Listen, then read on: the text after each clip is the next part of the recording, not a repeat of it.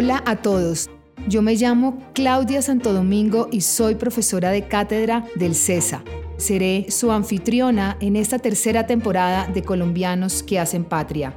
Colombianos que hacen patria es una serie de entrevistas inspiracionales donde tenemos hombres y mujeres que lideran el país. Vamos a navegar esas conversaciones para poder extraer grandes reflexiones y esos mensajes que nos dejan esos empresarios y empresarias, poderlos aplicar en nuestra vida y en nuestras empresas. Bienvenidos y bienvenidas. Hola a todos y bienvenidos a Colombianos que hacen patria. Hoy tenemos una súper invitada, marca colombiana, spec, capuchino, cafecito sabroso y delicioso. Camila Escobar, la actual CEO de Procafecol. Camila es ingeniera industrial de los Andes, MBA de Harvard y estuvo en McKinsey y Belcorp antes de llegar a Juan Valdés en el 2018. Bajo la dirección de Camila, Juan Valdés se ha expandido a todo el mundo, pero más importante, ha encontrado nuevas maneras de trabajar. Pero bueno, ya Camila nos contará más sobre esto. Pero sobre todo, Camila Escobar habla orgullosamente de las 540 mil familias que hacen parte de Procafecol, su propósito como organización. Y adicional a esto, también nos contó cómo es posible que un capuchino sabroso y delicioso llegue a nuestras casas.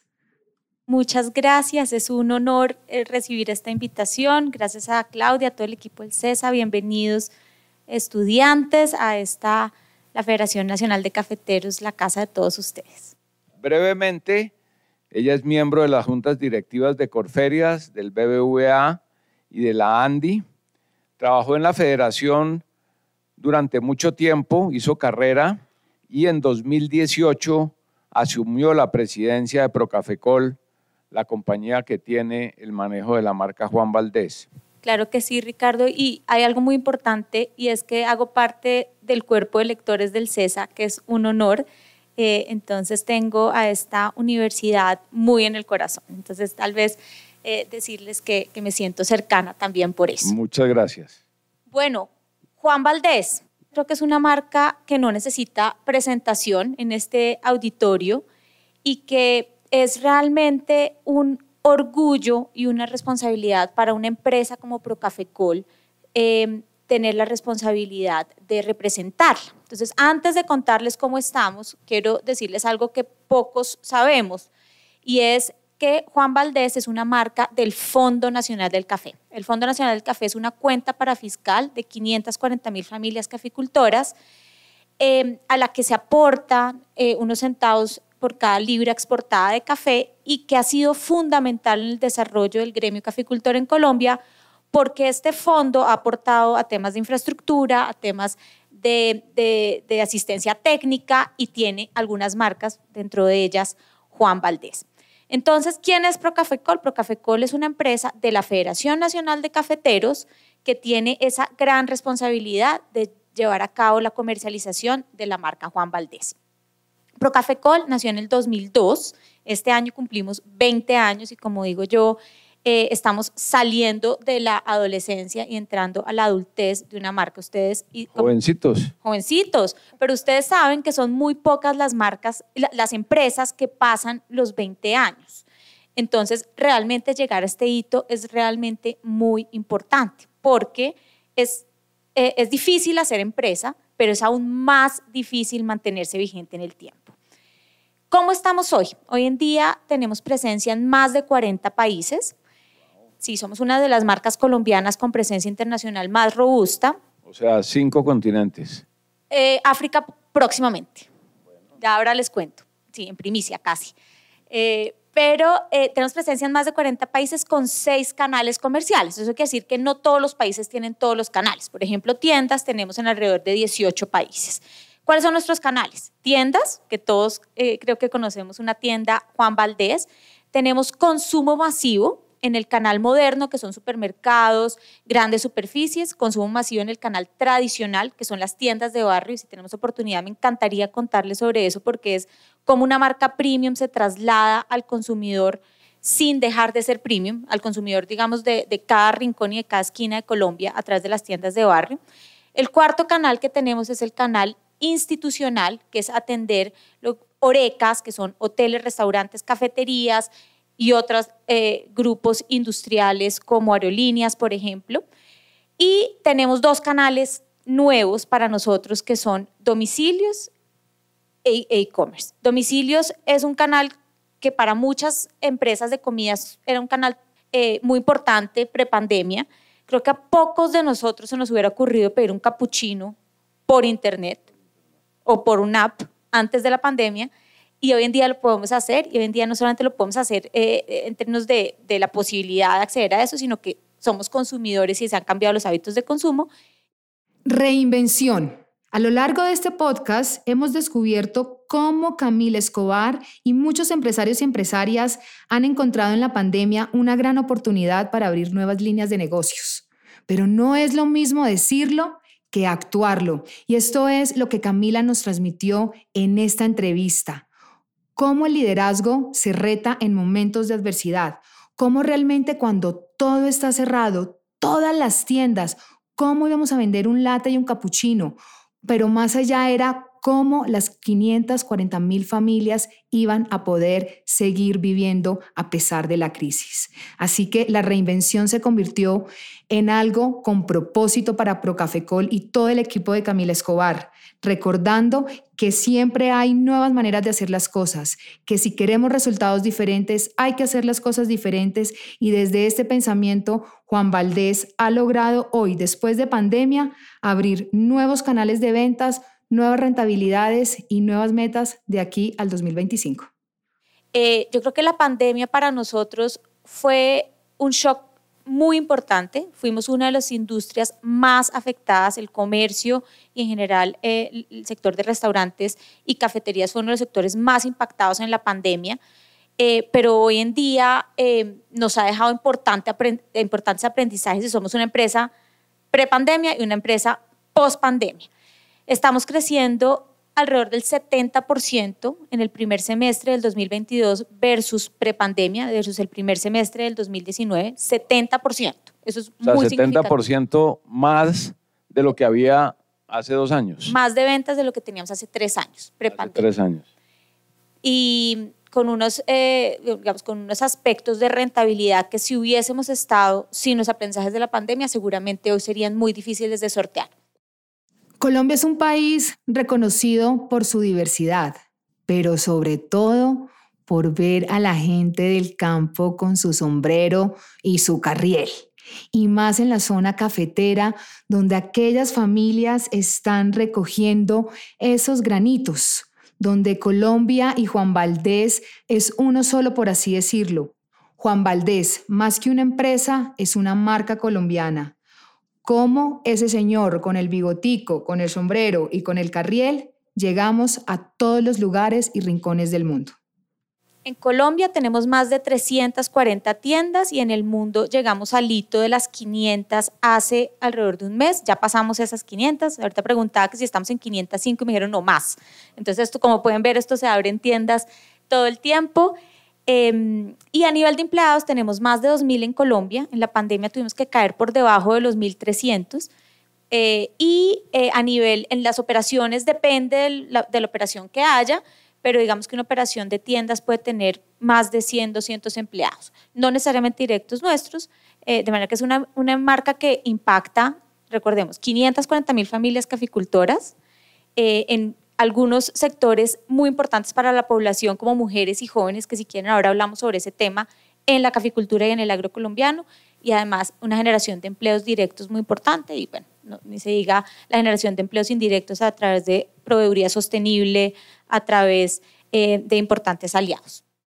Albert Einstein tenía una frase y era, loca es aquella persona que haciendo lo mismo quiere resultados diferentes. Hay que ser diferentes, hay que abrazar la diferencia. Y ese es uno de los eslogans que hoy tienen en el equipo de Juan Valdés.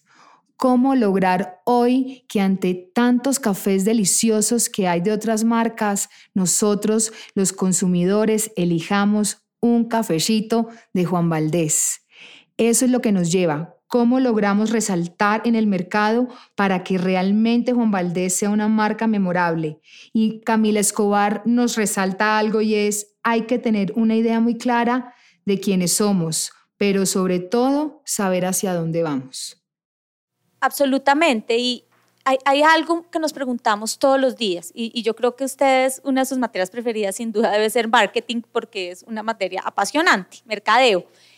Y en, Juan Valdés nosotros pensamos, bueno, hay una cantidad de, tiendas de café, no solo en Colombia, pero Cafecol llegó a hacer una disrupción en el mercado hace 20 años. Acá no se tomaba buen café, no había acceso a importantes cadenas de café en ese momento, pero hoy en día esa no es la situación. Hoy en día encontramos excelentes cadenas de café en cada esquina en Colombia y en el mundo ni se diga. Entonces, ¿cómo se diferencia una marca como Juan Valdés de los demás?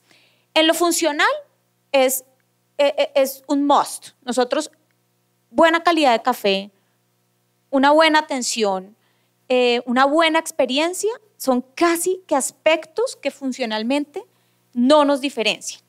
Entonces entramos a pensar en ese reason to believe. ¿Qué hace pensar que nosotros desde Juan Valdés a aportar algo diferente? Y lo que nosotros a aportar diferente, y somos la única empresa en el mundo, es que somos de 540 mil familias caficultoras. Y todo lo que nosotros generamos, nuestro propósito todos los días, y si ustedes le preguntan a cualquier empleado de Procafecol en una tienda, ¿por qué te levantas todos los días? es por cautivar al mundo con lo mejor de los cafés premium colombiano en beneficio de los caficultores colombianos. El día que no nos despertemos pensando en eso, estamos en otro lugar. Pero mientras que eso exista, el reason to believe de esta compañía es dar ese valor. Y a raíz de eso, cuando el propósito está incorporado, y acá no, es un acá no les estoy hablando desde la teoría, les estoy hablando realmente desde la práctica, y es que una compañía sin propósito no puede avanzar no puede avanzar porque el mundo cambia y lo que nos hace estar, eh, ser certeros a, nuestras acciones es ese propósito. Entonces, por ejemplo, de eso, que se desprende? Ser hoy en día una empresa certificada como una empresa B. No sé si ustedes sepan que es una empresa B, pero es la certificación más importante de sostenibilidad en el mundo. Eso quiere decir que nuestros estatutos fueron modificados para que incluyan no solamente un bienestar económico para los accionistas, sino un bienestar social, ambiental y económico para todos los grupos de interés. Entonces, imagínense las decisiones que tenemos que tomar todos los días, porque no solamente estamos enfocados en rentabilidad, sino en generar bien. Y el mantra de las empresas como nosotros es que no solamente queremos ser las mejores del mundo en lo que hacemos, eso creo que cualquiera de nosotros puede hacerlo, sino queremos ser en ese proceso las mejores para el mundo. Muy bien, entrémonos en los temas de pandemia y, ya se dijo algo, y me gusta empezar con esto, Camila. Pensando en lo que era Procafecol, Juan Valdés antes de pandemia y lo que es hoy, ¿están igual, mejor o peor? ¿Y por qué? Sin duda, mejor. Mucho mejor. Ya les dije algo, estamos creciendo 70% versus el 2019. Eh, entonces, ni siquiera con crecimiento doble dígito, sin haber tenido la pandemia, hubiéramos llegado a esto. Pero estamos mejor porque hoy en día em, hacemos, damos más bienestar en todos los sentidos de la palabra. La pandemia sin duda fue uno de los momentos más duros por los cuales ha atravesado esta compañía. De todas las tiendas que teníamos abiertas en ese momento, más de 400, todas en el mundo con excepción de 13 estuvieron cerradas en un mismo momento. En marzo y abril del 2020, todas nuestras tiendas que representaban el 80% de nuestro negocio estuvieron cerradas. Entonces, imagínense el shock que genera en una compañía. Yo siempre digo esto y es a uno le enseñan que hay costos fijos y hay costos variables, ¿verdad? Pues cuando llega un shock como este, eso no existe, eso en la práctica no existe. Todos tus costos se volvieron fijos. Uno no puede ajustar de un día para otro si es que tienes los empleados o si es que tenías el inventario o si es que, no, no, no, o el arriendo, pues el arriendo, eso no es variable, o sea, si es variable en el mediano plazo, si tú cierras la tienda, pero del 14 de marzo al 15 de marzo que se cerraron las tiendas, pues eso no es variable. Entonces, ¿qué hicimos nosotros durante la pandemia y por qué estamos mejor hoy? Primero, pusimos a la gente. Todas nuestras decisiones fueron enfocadas en las personas. ¿A qué nos referimos con esto? Nosotros antes de que el gobierno decretara las cuarentenas, y me acuerdo de ese viernes perfectamente, el lunes nos vamos para la casa y los de tecnología nos miraban, pero ¿cómo el lunes? Nosotros no éramos una empresa que trabajara de manera híbrida. Y acá tengo a Sebas que, que puede dar fe de eso. Nosotros todos veníamos a la oficina todos los días y muchos teníamos eh, no, no laptops, sino desktops fijos en nuestros puestos. Y me miran, pero ¿cómo nos vamos a ir? No sé, no sé cómo nos vamos a ir, pero es que el, el lunes no puede venir nadie. Hay un riesgo y el lunes ya no puede venir nadie. Primero. Segundo, en nuestras tiendas quitamos mesas y sillas ese mismo fin de semana, antes de que nos dijeran que teníamos que cerrar. ¿Por qué? Porque no queríamos que la gente se... Con, queríamos cuidar a nuestros consumidores y a nuestros empleados del posible contagio de ese momento. Entonces, primero, poner a la gente al frente. Eso nunca falla. Y segundo, eh, hicimos una estrategia mixta entre salvar a la compañía financieramente en el presente, pero podernos imaginar en un futuro. Y yo creo que eso es clave. Como aprendizaje, el hecho de asegurar y tomar decisiones de viabilidad financiera que incluyen buscar nuevos ingresos y de ahí salen los canales nuevos que hablábamos anteriormente. Bueno, ¿cómo vamos a tener más ingresos si las tiendas están cerradas? ¿Cómo diversificamos? ¿Cómo entramos a más países? ¿Cómo esos canales que no pesaban tanto vamos a hacer que pesen más? Que sí pueden, o sea, la gente hoy sí puede ir a un supermercado, tiene permiso en ciertas horas. ¿Cómo le vendemos el café allá? ¿Cómo le traemos la experiencia? ¿Cómo les enseñamos a hacer un capuchino en su casa si no lo se lo podemos llevar? Entonces, ¿cómo, cómo diversificamos ingresos fue clave y cómo nos volvemos más eficientes a nivel de costos y de gastos. Y eso en el corto plazo hizo que tomáramos decisiones que no se quedaron ahí, sino que se traen hasta hoy. Entonces, hoy en día somos una empresa más eficiente, más productiva y más competitiva a raíz de decisiones que tomamos en la pandemia. Pero adicionalmente, como les decía, no nos quedamos en esas decisiones, sino que miramos hacia el futuro. Y mirando hacia el futuro dijimos, bueno, estamos con una cantidad de proyectos que no podemos llevar a cabo expansión de tiendas, que es naturalmente como crecemos, pues no lo podemos hacer. ¿Quién va a abrir tiendas en el 2020, 2021? Eh, ¿Qué podemos hacer? Y nos embarcamos en una, serie de transformaciones que no estaban planeadas para que fueran tan rápido, pero que hoy en día pues estamos sacando provecho de ellas. Una es la transformación de sostenibilidad. Nosotros somos una empresa que nació sostenible, pero que tenía que tomar unas decisiones para poder realmente eh, configurarse como una empresa, en este caso una empresa B aceleramos todo ese proceso de certificación, aceleramos los procesos de transformación digital, no solamente de cara al consumidor, sino de cara a nuestros procesos internos, a nuestras habilidades y a nuestra forma de relacionarnos. Entonces, todo esto, en, en resumen, digamos, las decisiones que tomamos a nivel de eficiencia de la compañía y las transformaciones que llevamos a cabo, hacen que hoy en día seamos una mejor empresa. Cisnes negros, a eso se refiere Camila Escobar cuando nos habla que en la vida vamos a tener muchas pandemias, donde hay eventos inesperados que nos obligan a repensarnos como organizaciones e individuos. Y una vez escuché de un rector de un colegio en Bogotá que decía que el ejercicio de liderazgo se ve evidenciado en tiempos de crisis. Y al escuchar a Camila hablar de los cisnes negros, entendí esa frase que decían, porque para estar en los gozos todos estamos, pero Camila nos hacía reflexionar y es aquellos movimientos de incomodidad, ¿cómo vamos a ejercer un liderazgo asertivo y consciente? Todos los años uno tiene un tsunami como la pandemia. Y hoy en día ya no nos asusta tanto. Yo me acuerdo teniendo charlas durante la pandemia sobre la vulnerabilidad y el hecho de tener que decir, ¿saben qué? No sé. Me, me llama mi equipo, ¿qué hacemos? Oigan, ¿saben qué? No sé. No, no sé, no tengo ni idea. Y uno cuando no sabe y se siente vulnerable tiene dos opciones. Uno puede o paralizarse o, no sé, lo asumo y me paro en la orilla de la oportunidad.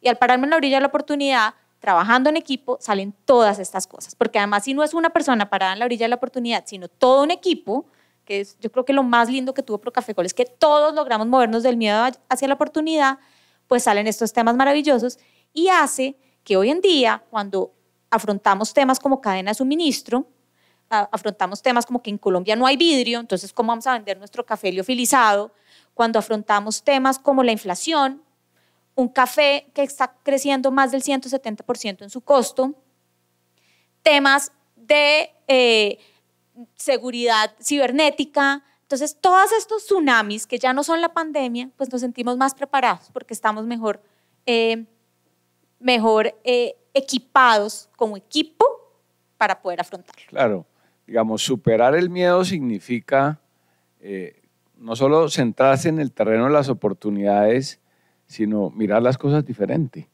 y trabajar dentro de una cultura quizás, no sé cómo llamarla, más flexible, pero en todo caso, eh, moverse hacia escenarios de, de respuestas nuevas. Hablemos de ese futuro, Camila. Ustedes tuvieron no solamente un presente duro con la pandemia, que lo supieron aprovechar para hacer, no sé, digitalización. Ahora nos cuentas cómo se vende un, un capuchino a domicilio, pero esa visión de futuro, ¿cómo es la visión de futuro hoy de Juan Valdés? Nuestra visión de futuro es ser al menos tres veces lo que éramos en el muy corto plazo. O sea, esto es una visión muy... O sea, es eh, fuerte, eh, importante. Es muy importante y es una ambición que va acompañada de ser relevante en los mercados que estemos, porque entrar a 40 países de nuevo como hacer empresa es difícil, pero ser relevante en esos países es aún más difícil. Entonces nuestra apuesta es competirle a las grandes marcas o complementar a las grandes marcas de café en otros países para ser una de esas tres principales marcas en cada uno de los países más relevantes. Si hay algo que podemos resaltar en nuestras entrevistas de colombianos que hacen patria, es esa capacidad de visión de nuestros líderes del país. Y eso lo evidencia Camila Escobar. Camila, cuando habla de Juan Valdés hoy, habla de lo que ha pasado, de esos cisnes negros, cómo los han atravesado y cómo han logrado nuevos resultados. Pero al mismo tiempo también habla con esa visión y ese propósito, cómo lograr cada vez más hacer crecer esta empresa. Pero al hacer crecer Juan Valdés, estamos haciendo crecer la marca como colombianos. Donde hay un Juan Valdés, hay Colombia y donde hay Colombia, hay sabor. Queremos ser al menos tres veces lo que somos hoy en día. Y eso ha hecho... ¿En cuánto tiempo? Al 2027. Un desafío. Y vamos bien, vamos muy bien. Este año ha sido, con todos los retos que tiene, eh, ha sido un año muy bueno. Yo espero que, lo, que lo, lo, logremos. Tengo una gran confianza en el equipo y que lo vamos a hacer. Tú, tú preguntabas, bueno, ¿en cómo se trabaja entonces hoy en día? Y yo, yo resumiría que es a través del empoderamiento. O sea, mira, gente me pregunta, ¿tú qué haces? Y yo, la verdad, no, no tanto. Ya, yo no es que haga mucho. Yo lo que pasa es que tengo el mejor equipo del mundo y los acompaño a tomar las decisiones, pero yo no hago nada. Eh, entonces, ese empoderamiento es importantísimo porque si todos estamos, con, les hablaba, el propósito común, una ambición compartida, todo el mundo en Procafé, cualquiera que sabe que vamos a hacer tres veces lo que somos o lo que éramos en, el 2020 o 2021.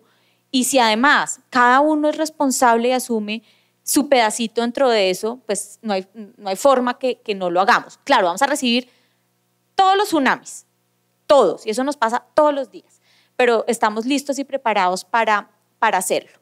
Ya hemos entrado a países muy importantes. Estamos en Turquía, ya abrimos la semana pasada la segunda tienda. Eh, en Qatar, lástima que no fuimos al Mundial, pero pues allá está la tienda de los colombianos esperando a todos los equipos latinoamericanos. En España estamos creciendo, en Estados Unidos, vamos a entrar a Canadá, a México, vamos a retornar. ¿Cómo es la entrada a África? La entrada a África es, eh, estamos explorando a través de MENA, MENA es el, Oriente Medio, poder entrar en el futuro cercano, no es ya, pero a Egipto. Esto todavía no está confirmado, pero es una posibilidad. Entonces ahí tendríamos todos los continentes. El, la fuerza de esta compañía pues radica en, en la cultura de un país, realmente.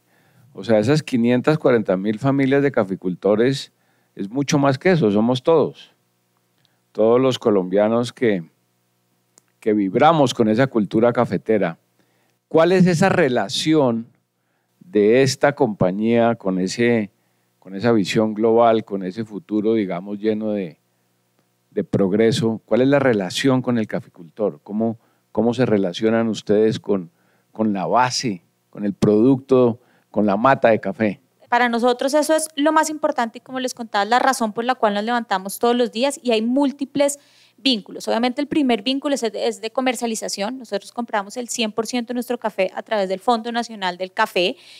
Eh, nosotros, además de eso, pagamos regalías al Fondo Nacional del Café por el uso de la marca. Entonces, cada peso o cada dólar vendido en, en en, una tienda Juan Valdés o en cualquier operación de Juan Valdés paga regalías al Fondo Nacional del Café, pero además de eso tenemos unos programas puntuales con las comunidades a las cuales em, compramos nuestro café que tienen un enfoque programático. Esto quiere decir que no solamente entramos a comprar café, sino a apoyar a estas comunidades en su desarrollo y desempeño 360.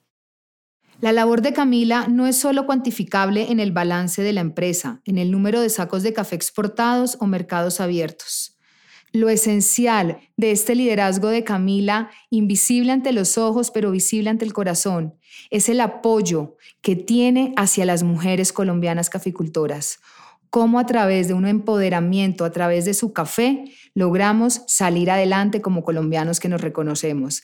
Entonces, los invito y las invito a que si no tienen un cafecito al lado, vayan y lo busquen y sigamos escuchando las grandes lecciones de Camila Escobar. Dos ejemplos muy brevemente que yo adoro son Mujeres Cafeteras, que es una apuesta de Juan Valdés por el empoderamiento eh, femenino en el campo y esto en el 2017 era una edición especial, mil bolsitas de café, entrábamos, comprábamos café y salíamos.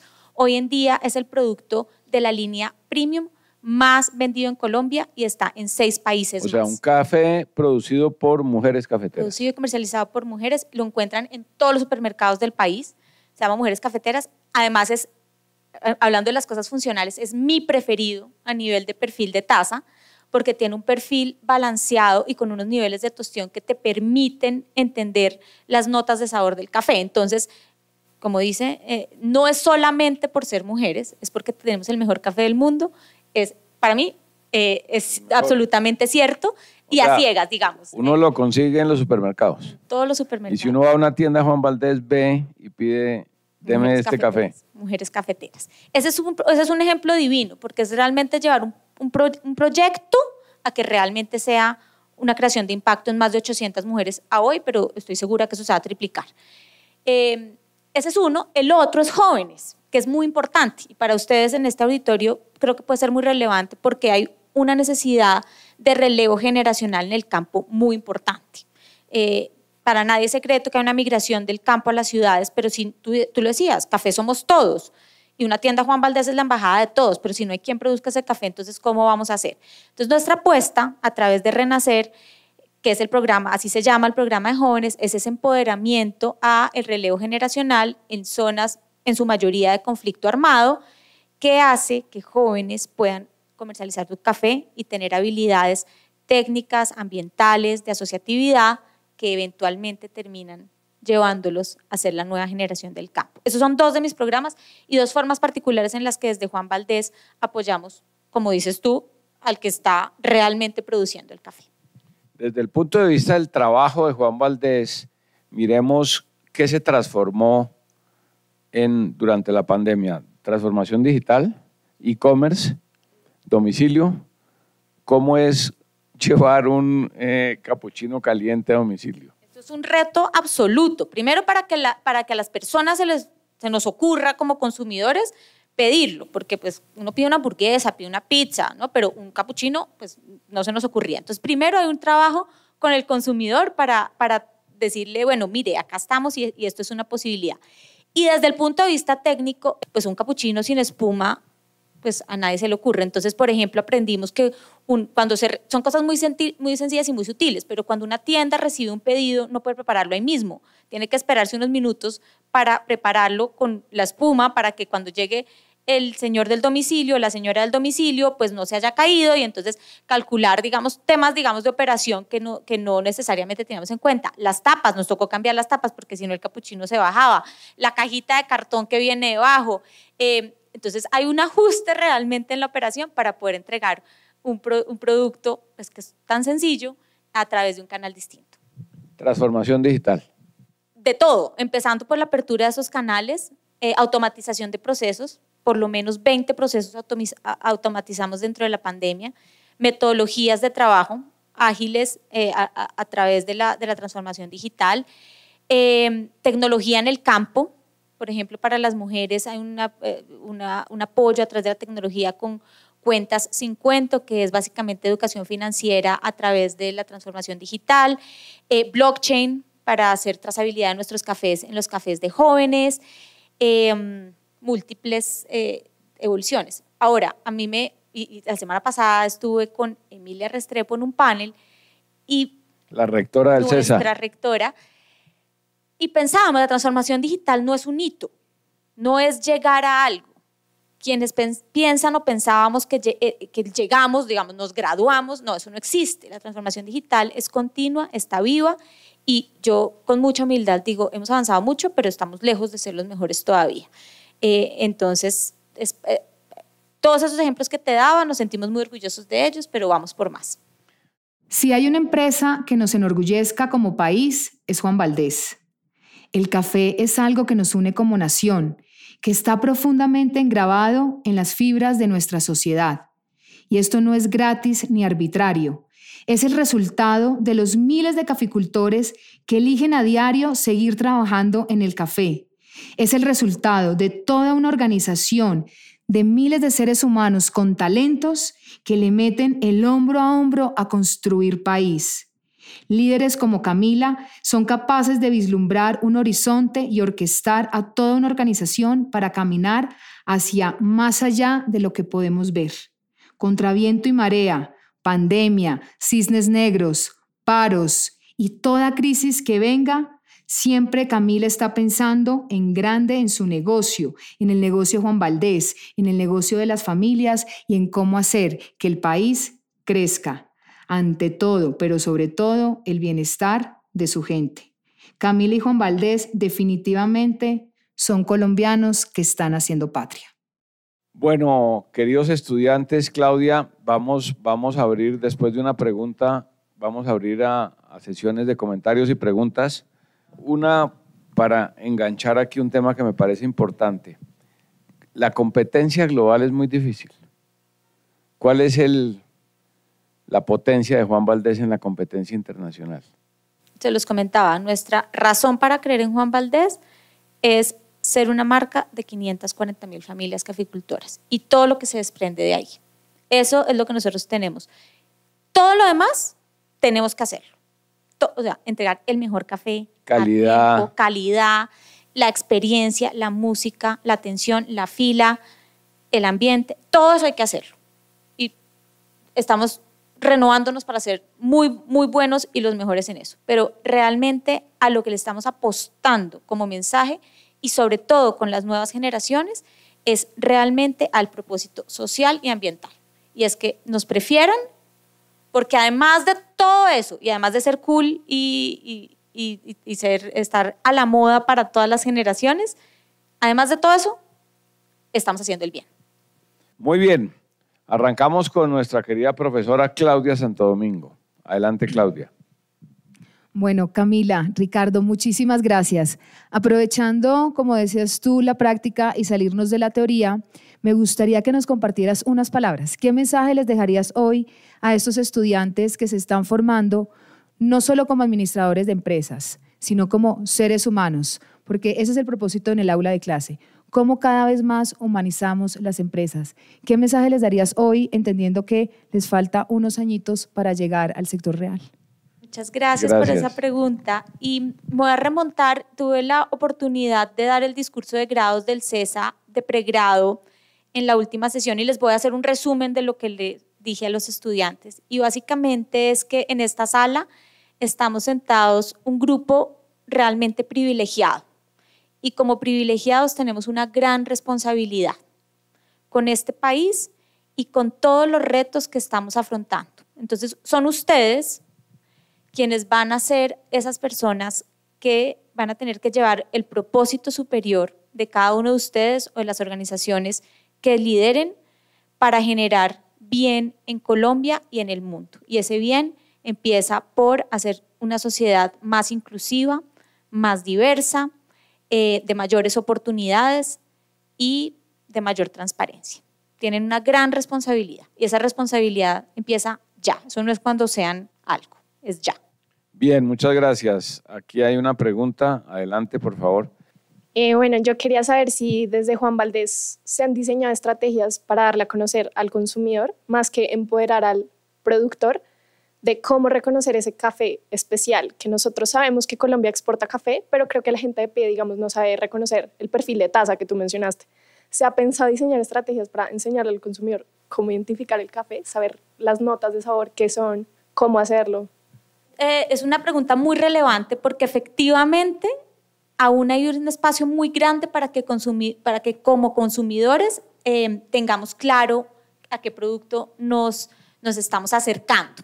Y existen diferentes formas de capacitar al consumidor.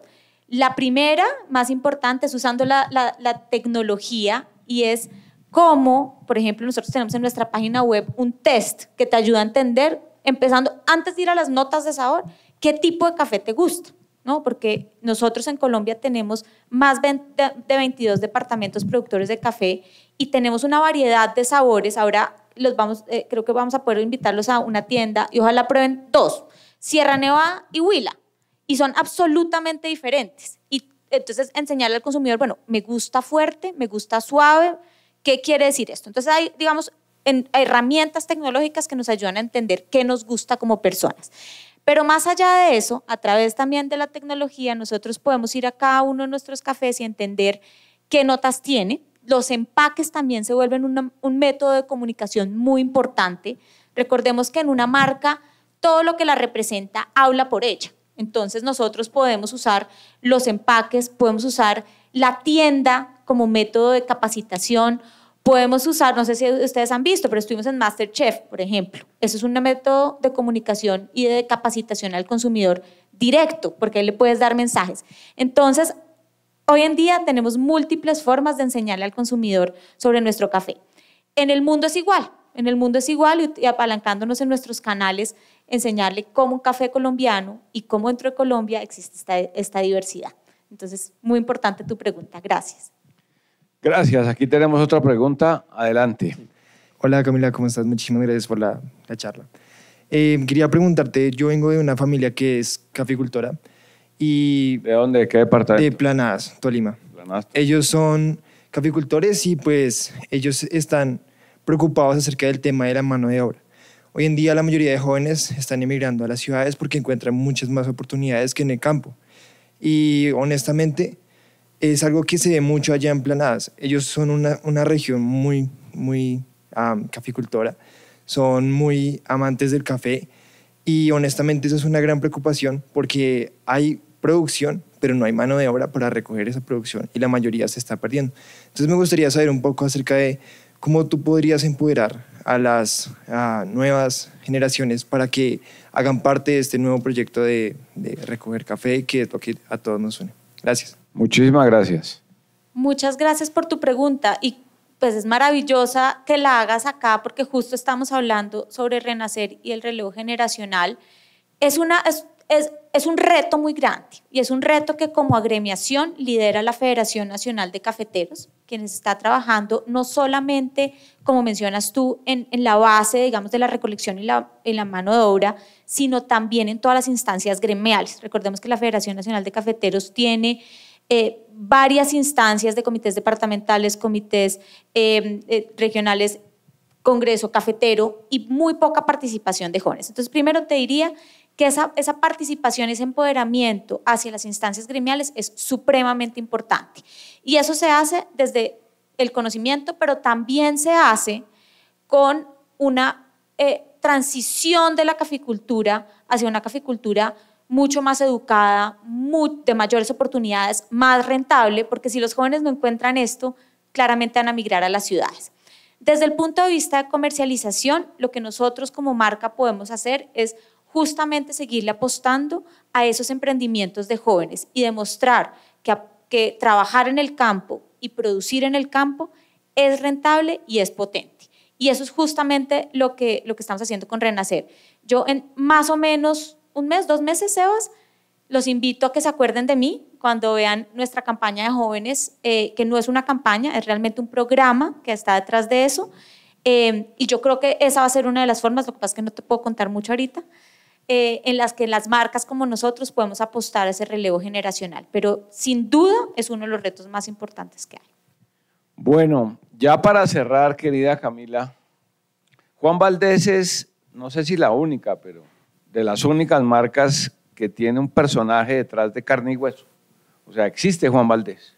Eh, más allá de Juan Valdés, tiene nombre, familia, hijos.